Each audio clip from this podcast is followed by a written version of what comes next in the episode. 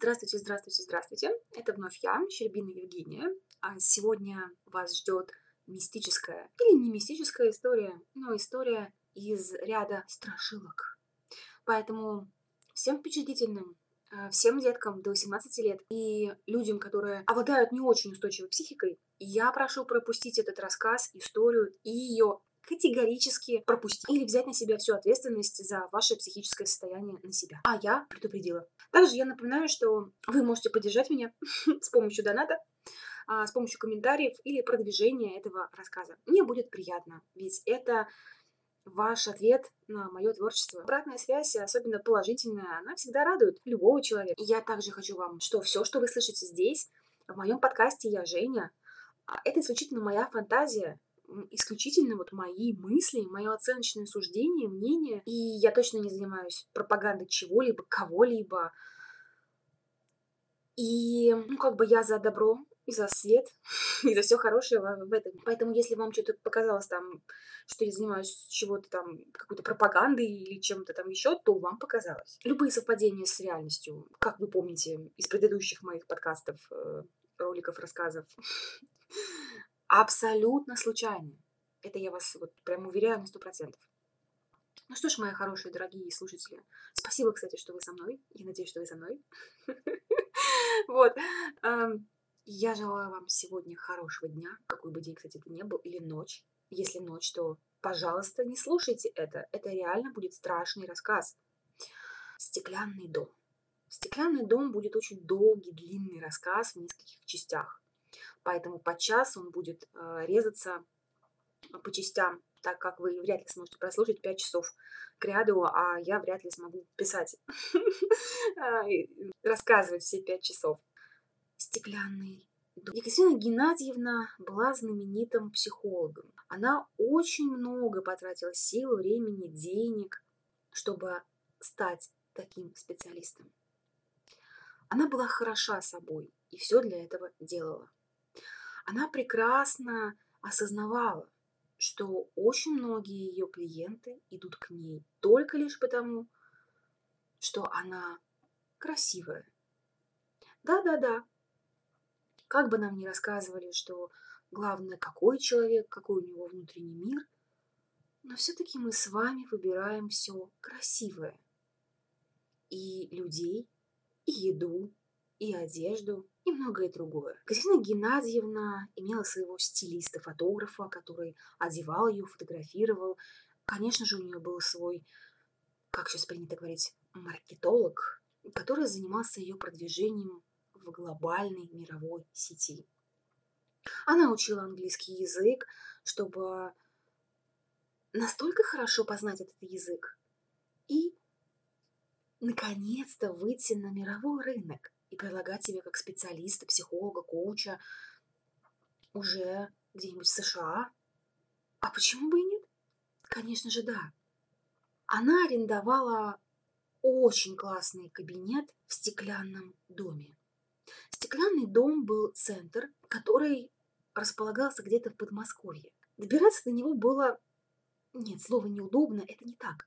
Стеклянный дом был в таком месте, что даже рассказывать про это не стоит. Это было далеко и неудобно всем, откуда бы вы ни добирались. Если вы жили в том городе, где он располагался, и даже из того города было неудобно до него добираться. Ну, однако, владелец, который решил возвести этот потрясающий центр, нанял автобусы, маршрутки, и людей возили на маршрутках, на автобусах а, по определенному расписанию в достаточно комфортных условиях по разным направлениям. И поэтому стеклянный дом который был задуман как действительно дом, где могут арендовать кабинеты, помещения, залы, как актеры, так и юристы, и, конечно же, психологи, психиатры, врачи.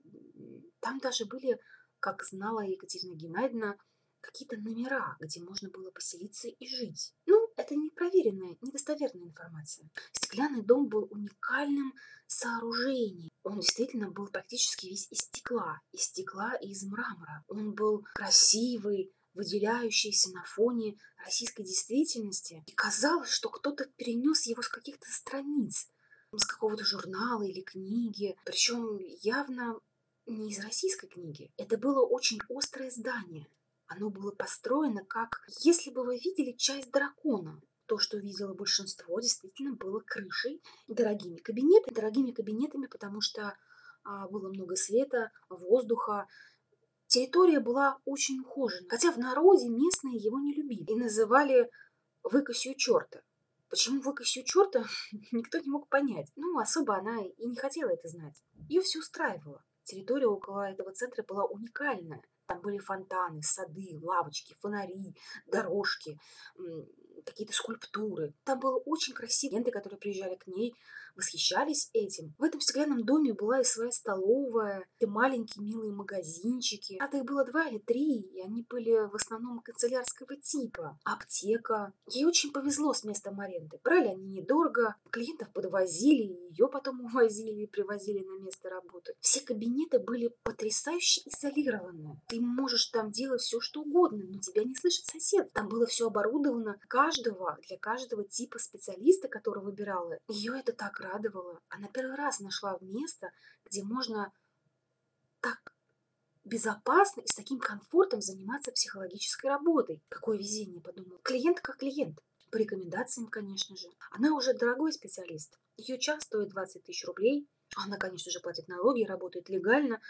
На ее сайте вы можете посмотреть все документы, вплоть э, до диплома, который не просто показан со всех направлений, вы можете узнать, сколько часов она прослушала общую психологию, какая у нее была оценка по математике, сколько у нее было часов клинической психологии и какая оценка, в каком году она училась, какие дипломные работы, курсовые она писала, названия, все повышения квалификации, все круглые столы, все было очень грамотно снято, показано, изображено. Все на ее сайте говорило, что она занимается серьезно и очень долго своей профессиональной деятельностью и что ей можно доверять.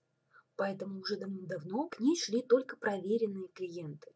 Люди, которые находили ее даже не по сайту рекламе в интернете, хотя были такие, а в основном ее передавали из уст в уста.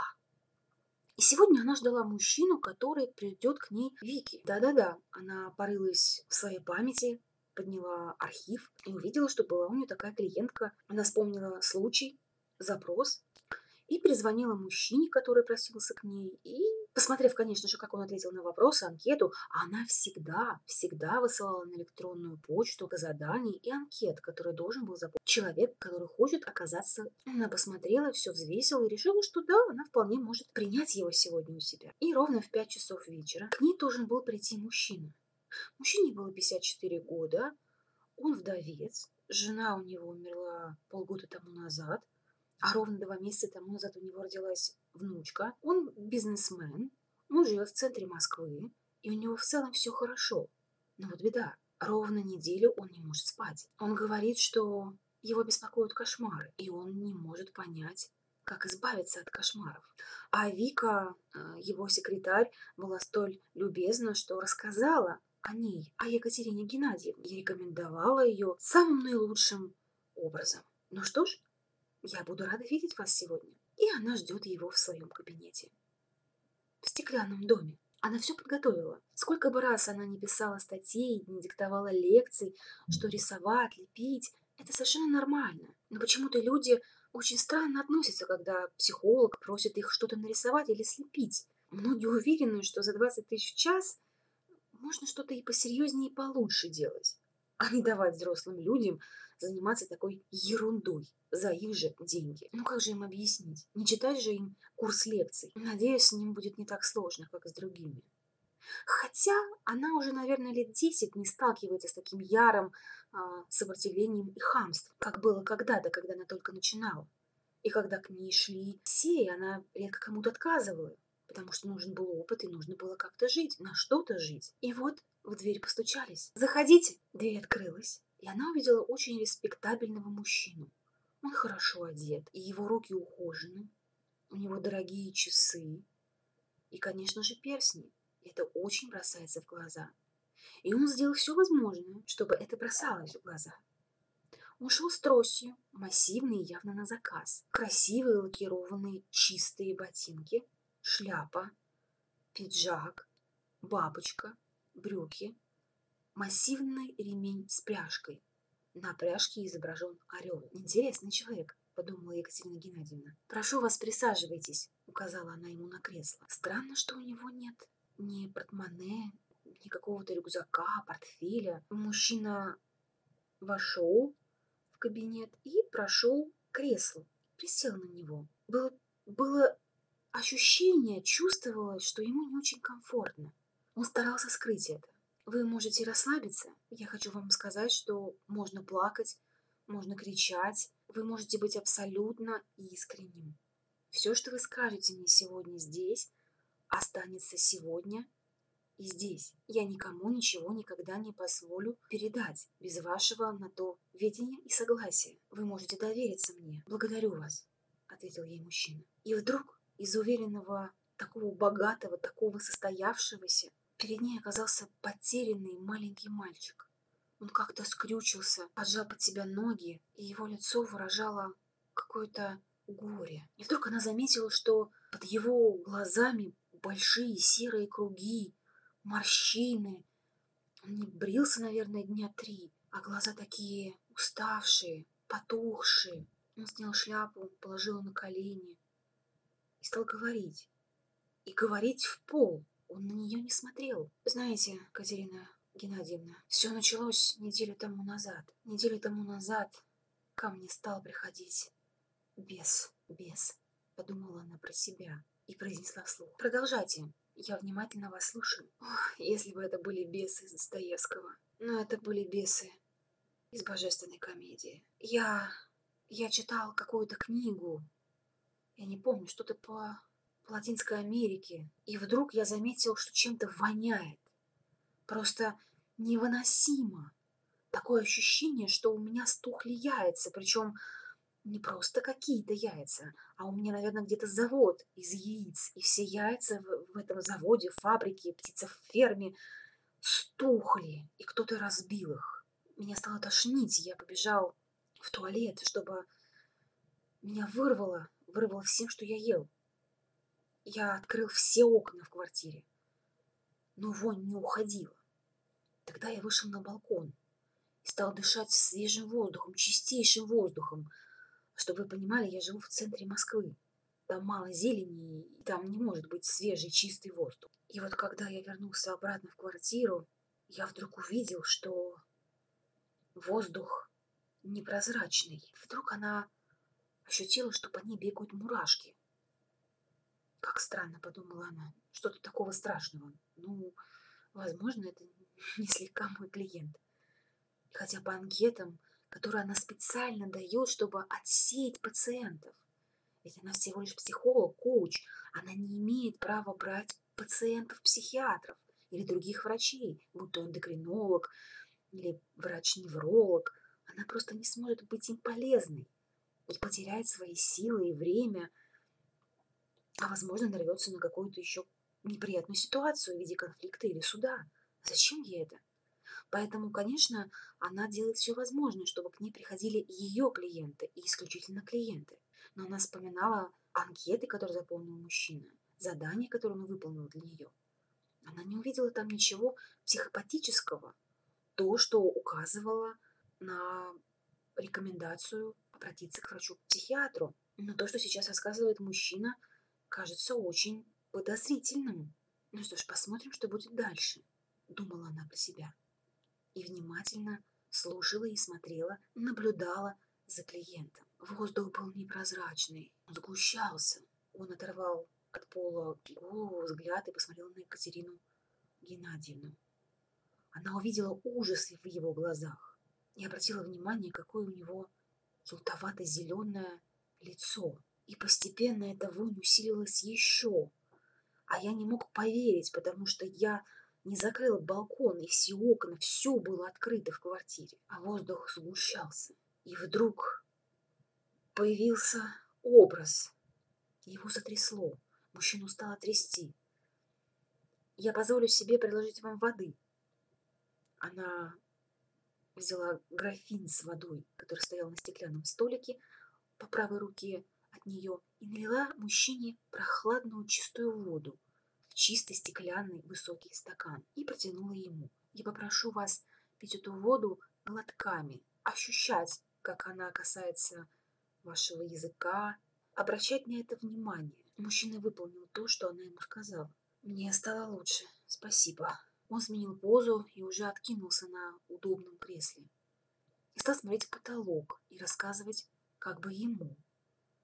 Она заметила, что он расслабился и вытянул ноги.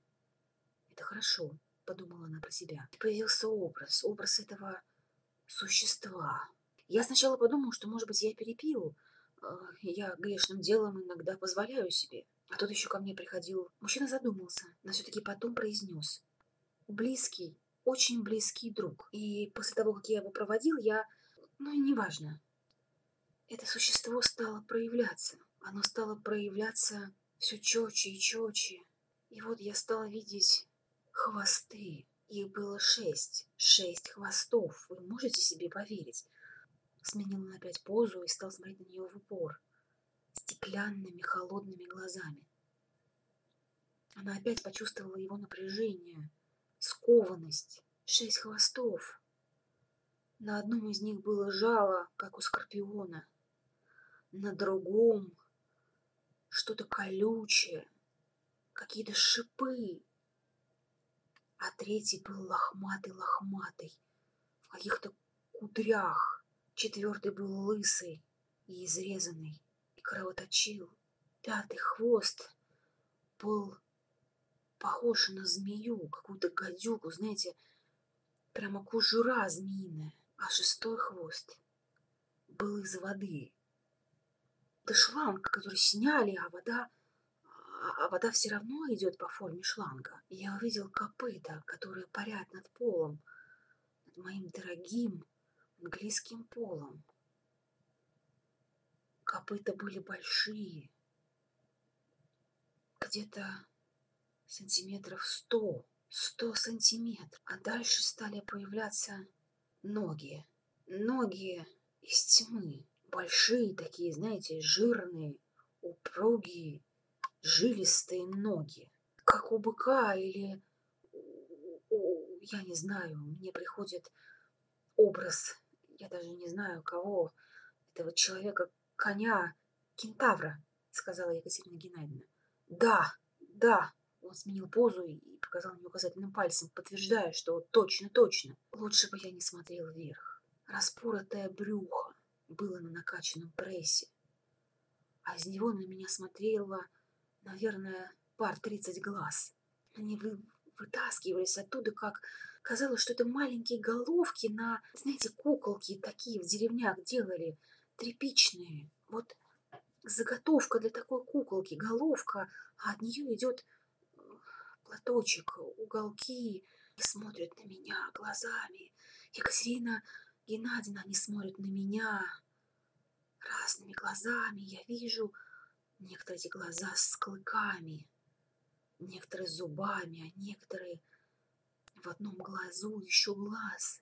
Я в ужасе поднимаю взор дальше, выше и вижу шею. А на шее морда, морда то ли волка, то ли барана, то ли слона и рога рога, много рогов и лапы. Нет, это не лапы, это руки, человеческие руки, такие, будто их оторвали от какого-то качка.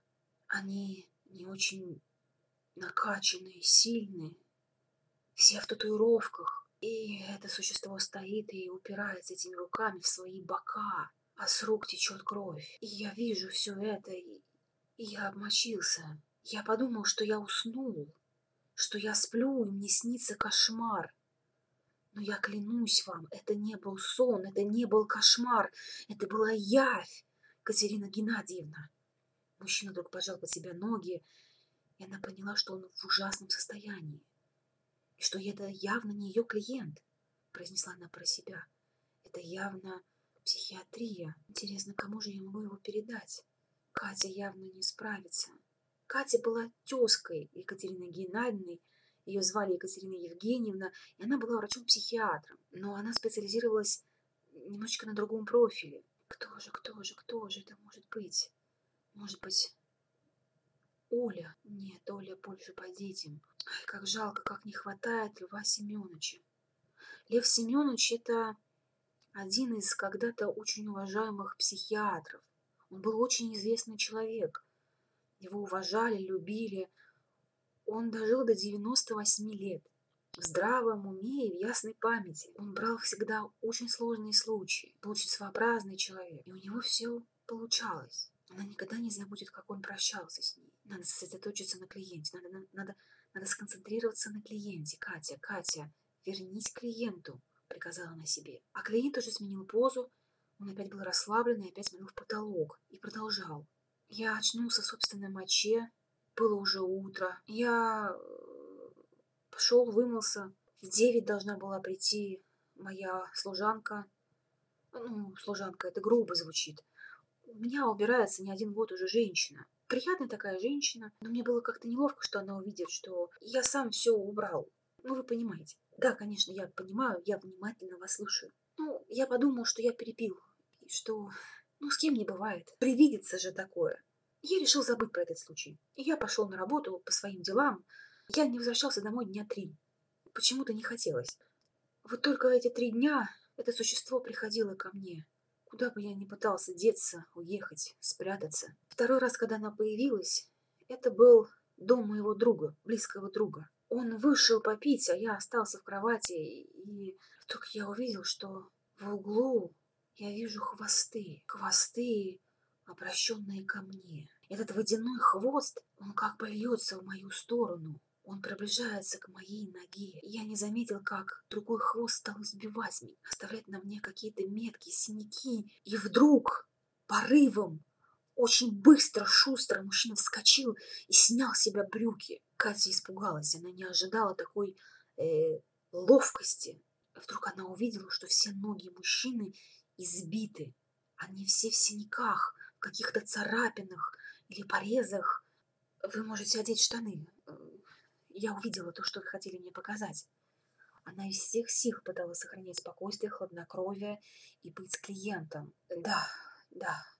Мужчина быстро также натянул с себя брюки и сел обратно на кресло. И продолжил свой рассказ. И о, они избивали меня. Эти хвосты избивали меня. Я не видел чудища, я не видел этого черта, беса, я не знаю, как его назвать. Они избивали меня. Я орал, я орал. Я был поражен, что мой друг, мой любимый человек не слышит, не видит меня. Когда он вошел, он обнаружил меня под кроватью. Я рыдал. Я обвинял его в жестокости, в черствости. А он не мог разобраться, что происходит. Оказывается, все, что со мной происходило, было только со мной. Никто не видел и не слышал меня. И он он, он клялся, он стоял у меня на коленях и говорил, что когда он зашел, я спал, я мирно спал. Но я клянусь вам, Екатерина Геннадьевна, я не спал, я не спал ни минуты. Что было дальше? произнесла она. Клиент продолжил. Я... Я не поверил ему тогда. Я обиделся на него, разругался с ним и Снял в центре Москвы отель, ну как номер в отеле. Но черт побери, все повторилось опять. В этот раз я был в душе, я понял, что я больше никогда вообще не войду в спальню. В... Может быть, его привлекают к кровати, подумал я. Я практически был в душе все это время. Но когда я услышал, что открывается дверь, я все понял. И в этот раз я увидел накачанные руки в татуировках а потом и все остальное. И один глаз, который как бы оторвался от него, вернее, вытянулся на что на, на чем-то белом и живом. Живом, понимаете? То, на чем он был прикреплен, как бы жило своей жизнью. А, оно, оно расширялось, уменьшалось и пыталось вырваться. Будто в одном чудище жило что-то еще, другое чудище. Другое, другое, Я ощутила, ощутила его внутри меня, через пупок, проник в меня. Вот психиатрия, произнесла про себя Екатерина Геннадьевна. И что-то, что-то укусило меня. Понимаете, внутри меня что-то укусило. Я понимаю, как это звучит. Он сменил позу и приложил большую руку свою большую руку к сердцу. Екатерина Геннадьевна смотрела на нее ясным взглядом, уверяя, что он нормальный. Но как это часто бывает, когда человек вам такое говорит, вы еще больше начинаете сомневаться в его адекватности. Я знаю, знаю, как это звучит, но поверьте мне, все, что я вам рассказываю, правда, чистейшая правда. Позвольте я расскажу вам, что я услышала и что я чувствую. Да, конечно, я буду вам признателен. Мужчина откинулся на кресло и стал слушать ее. Вы были дома с другом, с близким человеком. Да, это очень близкий человек. Да. Он ушел. Вы все правильно поняли. Вы остались один в квартире. Совершенно верно. Вы что-то читали, что-то про Латинскую Америку. Совершенно верно. Вам стало душно, потому что вы почувствовали какую-то вонь. Нет, нет, Катерина Геннадьевна, это было не душно, это было невозможно дышать. Хорошо, вам было невозможно дышать, вы открыли все в квартире. Да, я открыл все в квартире, вышел на балкон, а потом, а потом появилось это существо. Да. Скажите мне, а что было за неделю, за месяц? А, как я вам описал, у меня родилась внучка, большое мое счастье. А до этого, к сожалению, меня оставила моя супруга. А может ли такое быть, что вот этот образ – это какие-то ваши неразделенные чувства, может быть, чувство вины, или вы чувствуете себя... Я думала про это. И в ваших словах, Екатерина Геннадьевна, есть очень много истины. Так получилось, что всю свою жизнь я обманывал свою жену. Ведь если бы я сказала на самом деле, кто я, она бы никогда, никогда бы не стала моей супругой, не родила бы мне детей. Я старался всегда быть хорошим мужем. Но я не уверен, что у меня получилось. В кабинете воцарилась очень неловкая пауза, тишина. И вдруг мужчина заговорил. Когда он приходил третий раз, он стал со мной разговаривать. Я сначала не понимал, на каком языке и что он мне говорит. А потом, потом я понял. Он стал рассказывать мне про меня же. Он рассказывал мне про моего любимого человека. Он рассказывал мне про то, как я кидал партнеров в бизнесе.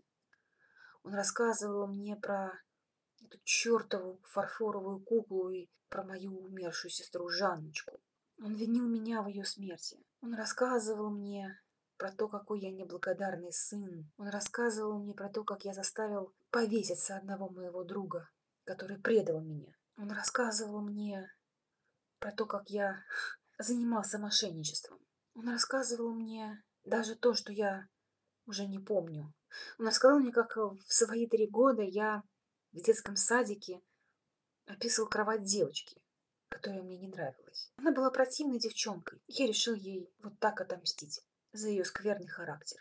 Катерина Геннадьевна отметила, как изменился голос человека, как изменилось его дыхание, его глаза, поза и тон. Знаете, у меня была сестра. Она была тоже противной девчонкой, избалованной неженкой. Жанночка. С каким-то презрением произнес клиент. Катя обратила на это внимание. Жанночка, мелкая тварь. Она была очень желанным ребенком, долгожданным. Ее мать так ее хотела. И как только она появилась, она была окружена абсолютнейшей любовью. Он будто выплюнул эту фразу. Катерина обратила на это внимание. Она записала что-то в свой блокнот. Все было для Жанночки. Жанночка стала пупом земли, чертова неженка. Эта мелкая тварь росла, и все, что она хотела, было для нее. Ей стоило указать на что-то своим маленьким пухлым пальчиком, и это выполнялось. Ее так любили, ее так одевали, ее водили по театрам, циркам, ей покупали лучшие игрушки. И вот когда этой мелкой твари исполнилось семь, и она пошла в первый класс, ее задарили подарками. Мне тогда было девять лет.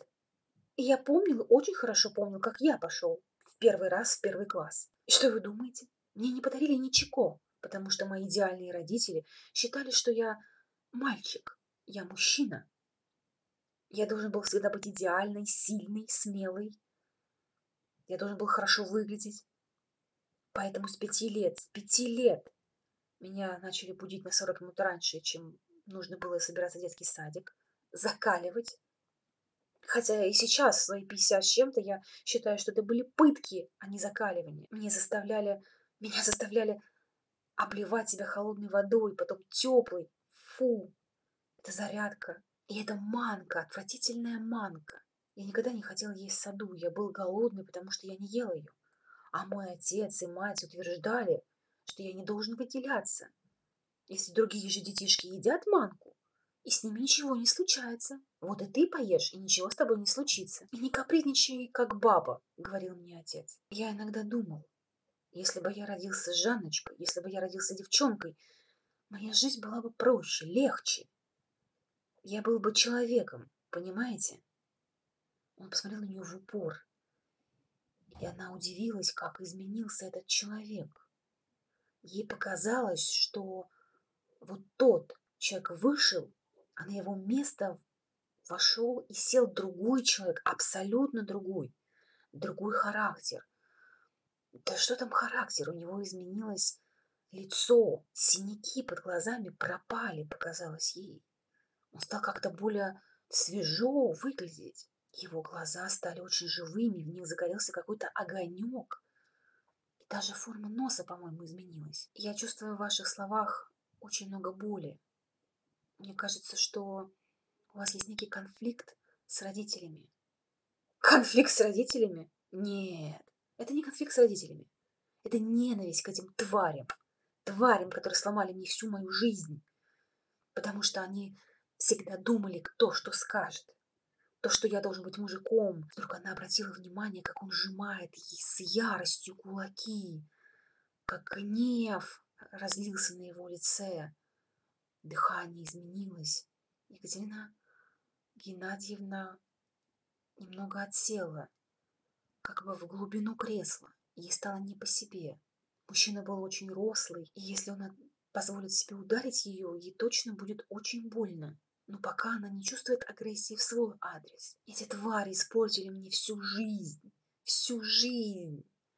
С какой-то болью, горечью и яростью произносил это мужчина. Расскажите, поделитесь своими чувствами со мной. Это сидит в вас, и это не дает вам покоя. Произнесла она очень мягко. Он сменил позу и как-то выдохнул. Они всегда хотели, чтобы я был идеальный, как они. Семейная советская пара. Инженеры, умный, красивый, мой сынишка, как я. Красивый мальчик, но мягкотелый, как говорила моя бабушка по отцу. Та еще ведьма. Я ненавидел их. Всегда. Сначала я хотел, чтобы они меня любили и любила их. Как-то, знаете, так по-настоящему. Без претензий, без всего. Просто за то, что они дали мне жизнь, за то, что они самые мои близкие люди. Но этого никогда не было на самом деле. На самом деле они, они не могли любить. Они любили свои чертежи, свои циферки, размерчики. Что у них там еще у инженеров? С какой-то горечью и уставшим усталостью произнес мужчина. Вы рассказали про Жанночку. Вот когда вы про нее говорили, у вас промелькнуло, я могу ошибаться, но мне так показалось, какое-то какая-то зависть, боль за то, что вот у нее было все, а у вас как бы этого не было. Конечно, конечно, у нее все это было, то, что должно было быть у меня, но было у нее.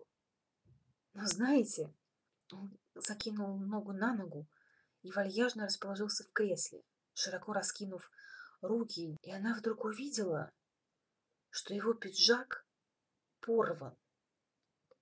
Там, где руки, там, где локти, Жак просто в лохмотье. Странно, что я не заметила этого с самого начала. И от подмышек идут разрезы. Пиджак действительно рваный, но он не просто рваный, его кто-то порезал специально. Странно, почему я не обратила на это внимания? Пронесла она про себя. Я отомстил этой маленькой твари, с улыбкой произнес он и стал смотреть на нее, на, Катерин, на Екатерину Геннадьевну и рассказывать. Она приехала к нам в честь праздника 1 сентября. Эта маленькая тварь была вся с подарками. И она привезла свою любимую фарфоровую куклу. Фарфоровую куклу, которая стоила по тем временам бешеных денег. И было достать ее очень сложно. Эта маленькая тварь никогда с ней не расставалась. Он опять стал сжимать кулаки. Обратила внимание психолог. Эта маленькая тварь устала и пошла спатеньки, как она говорила. Спатеньки. Я вынул у нее эту куколку из ее ручонок и понесся во двор. Я должен был идти к бабушке. Я всегда ходил к бабушке по материнской линии. Она занималась со мной математикой. Выйдя из подъезда, я увидел девочку, соседскую девочку. Она жила со своими братьями и сестрами на первом этаже в соседнем доме. Ее родители сильно пили. Она была вся такая грязная, жалкая. Увидела эту куколку, она потянула к ней свои руки. И вы отдали ей эту куколку? С какой-то надеждой в голосе, почему-то неожиданно для себя, Катя задала этот вопрос к своему клиенту. Он очень злостно, зло, с какой-то яростью посмотрел на нее и хмыкнул. Хм, с какой стати? Я прямо на ее глазах оторвал кукле голову, а потом стал отламывать все, что только мог.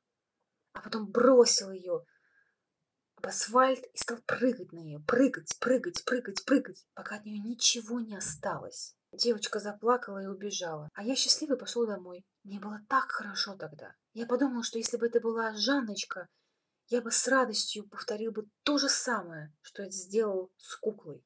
Эта мелкая тварь отняла у меня то, что должно было принадлежать мне. Только мне. Яростно смотрела на нее. Ей стало не по себе. Ей стало страшно. Она подумала, что если сейчас он нее прыгнет, она ничего не сделает, не успеет. Мужчина будто прочитал ее мысль, рожал кулаки и как-то так отодвинулся от нее в кресле. Он пришел ко мне четвертый раз, продолжил он. Четвертый раз я почувствовал что руки сжимаются на моем горле. Эти большие, человеческие, накачанные в татуировках руки душили меня. И он рассказывал мне все. Опять. Все мои грехи, все мои прегрешения, все то дерьмо, которое я делал людям. Меня спас луч солнца. Луч солнца, что пробился через занавески отеля. Мне показалось, что он обожег его одну из рук, и он исчез. Сегодня он приходил ко мне в последний раз. Как вы поняли, что это был последний раз? Он рассказал мне про вас и просил передать привет. Как интересно, сказала Екатерина Геннадьевна. Разве мы с ним знакомы? Перестаньте заниматься ерундой. Вы думаете, я ничего не знаю про психологию? Знаю. Лучше вашего знаю. Но если вы знаете все про психологию, то что же, по-вашему, я буду делать дальше? Дальше, по всей видимости, вы дадите мне что-то нарисовать. Я ведь прав. Ну, это логическое, логическое суждение, которое вы сделали, внимательно осмотрев мой кабинет. Слева от вас располагается стол, на котором лежат цветные карандаши и бумага А4. Также стоит, стоит. Также находится ластик. Мужчина стал хлопать. Катерину удивила такая изменчивость. Ну что ж, вы угадали, и я прошу вас нарисовать. Может быть, вы уже даже знаете, что вы будете рисовать? Да. Вы попросите нарисовать мне несуществующее животное? Нет. Дом, дерево, человек? Нет. Может быть, вы попросите меня нарисовать меня в детстве? Нет, я не буду просить вас рисовать то, что вы сейчас перечислили. Но вы молодец, вы хорошо подготовились. Мужчина как-то ехидно на нее посмотрел. Она была уверена, что это уже третья личина, третья модель поведения. Она все перебирала коллег-психиатров, которым можно было бы его направить. Потому что все ее чутье, весь ее профессионализм кричал, что это явно малая психиатрия, а может быть даже и не малая, и что это пациент, и она не имеет права с ним взаимодействовать. Она четко следила за временем. Она не может сейчас попросить его удалиться. Это бестактно и нехорошо. Она должна закончить эту консультацию. А мужчина уже рисовал. Интересно, что же он рисует. Ну что ж, я подожду и посмотрю. Она засекла время, и прошло ровно 10 минут. А мужчина протянул ей уже 4 листка. 4 А4. Интересно получается, подумала она и улыбнулась. Вы расскажете мне, что нарисовали? А вы посмотрите, Екатерина Геннадьевна. Я уверен, что вы все поймете. Мужчина смотрел на нее в упор. Он был спокоен и холоден. Когда она стала осматривать его рисунки, ей стало не по себе. На одном из них она увидела, как что-то очень большое, черное, все в штриховке, сидит или как-то возвышается над чем-то красным. И все было застриховано с нажимом, упором, только черный и красный цвет. Много линий, все они жирные, они как бы разрывают листок. Какой же упор, какое напряжение, подумала она, какая тревога и агрессия. Что здесь изображено? Это смерть и кровь, произнес мужчина. А смерть это черная, кровь это красная? Да, спокойная. Как-то с умиротворением произнес ее клиент. Второй рисунок оборвал ей сердце, оно как бы провалилось куда-то. А, а вот это что? А это будущее, спокойно произнес мужчина. Здесь гроб изображен, сказала Катя. Да, все мы там рано или поздно будем. Это будущее. Ну, вы-то будете немножечко раньше. Может, вы знаете, когда я умру? Зачем она это сказала? Поругала себя Катя. Зачем? Зачем я это произнесла? Я, я как-то потеряла контроль над ситуацией. Вы потеряли контроль, Екатерина Геннадьевна. И сердце стало тревожно биться. Вы никогда не думали, что с вами будет после смерти? Мы сейчас больше говорим о вас. А если это будущее, что... Что тогда вот это? Она показала ему третий листок. А это вы. На третьем листке была изображена женщина. Он очень отличался от первых двух рисунков. На третьем рисунке ей показалось, что это был специально заготовленный рисунок. Если первые два рисунка это были каляки-маляки, то третий рисунок был от руки художника, человека, который очень мастерски рисует.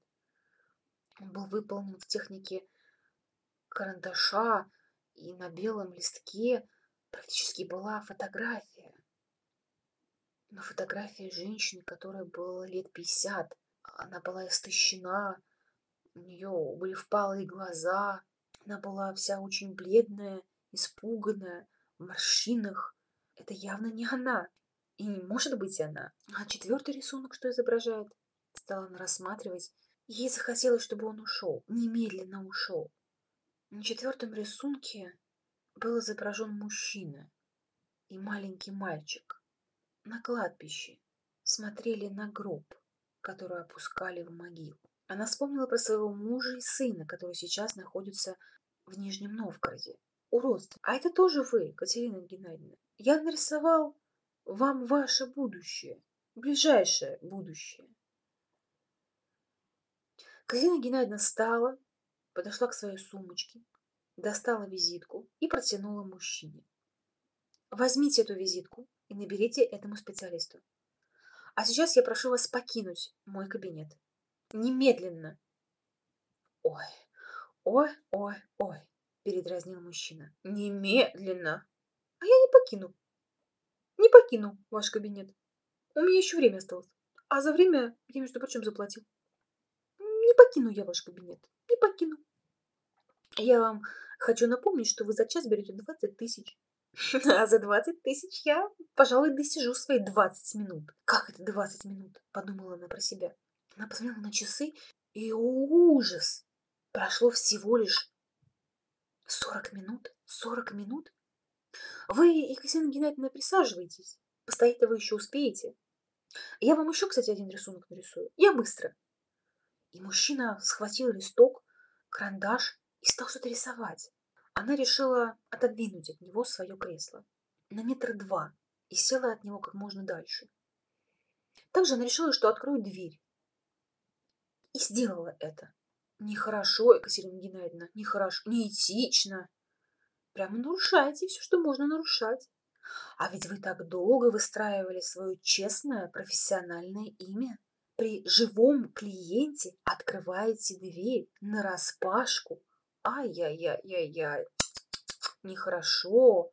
Держите, моя прелесть. С каким-то кокетством, но очень злорадно он протянул ей листок. Она удивилась, что она не заметила, как он встал и так быстро оказался около нее. Она была атеистом. Она не верила в мистику и в душу. Ее очень слило, когда кто-то говорил, что на наука психологии – это наука о душе. Да, когда-то, в какие-то давнишние времена это было так. Душа была изображена в виде бабочки.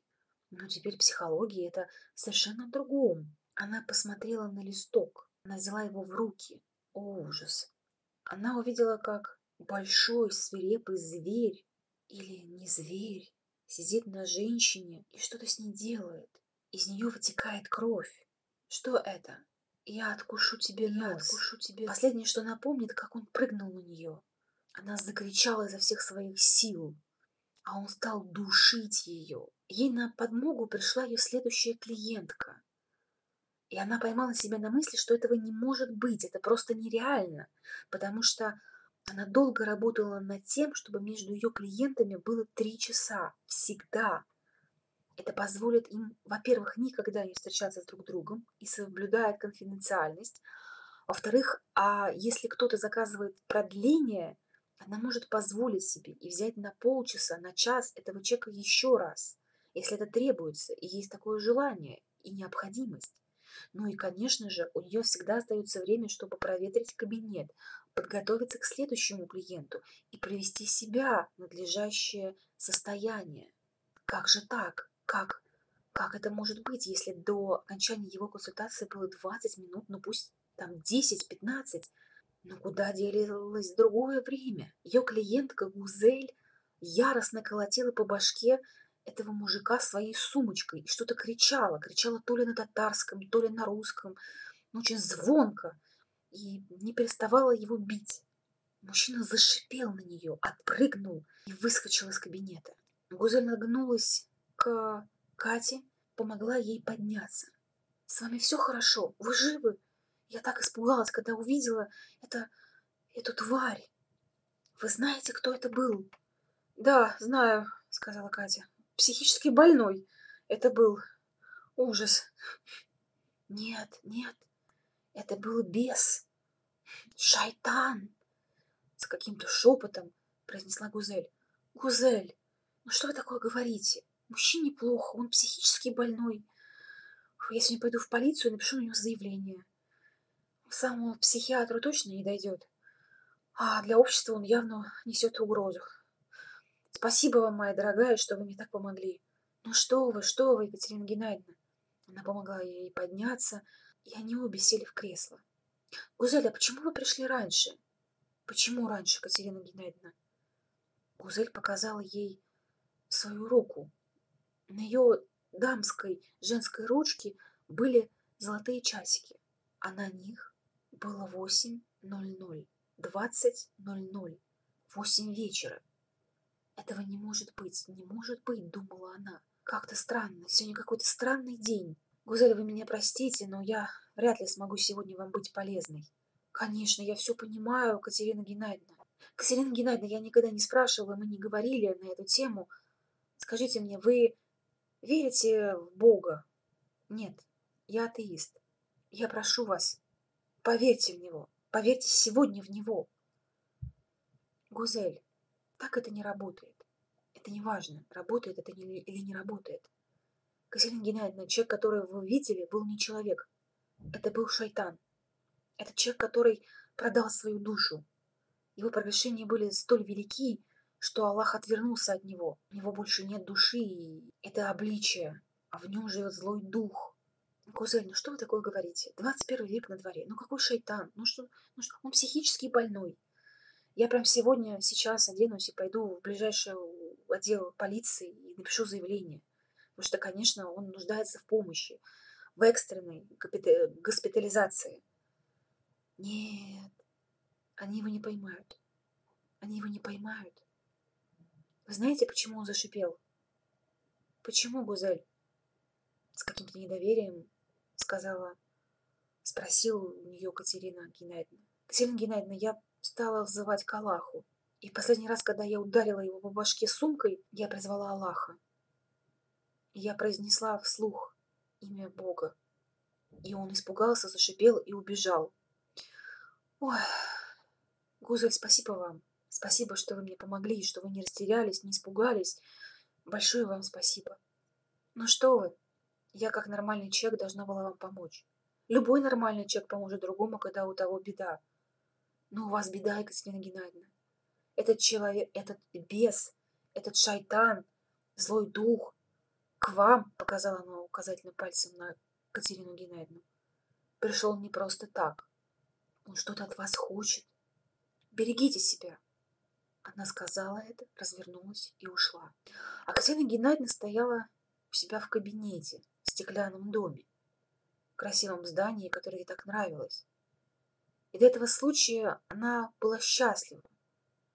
Она была спокойна, она была... Но сегодня все изменилось. Она все закрыла и пошла в ближайшее отделение полиции, чтобы написать заявление о нападении. Продолжение следует.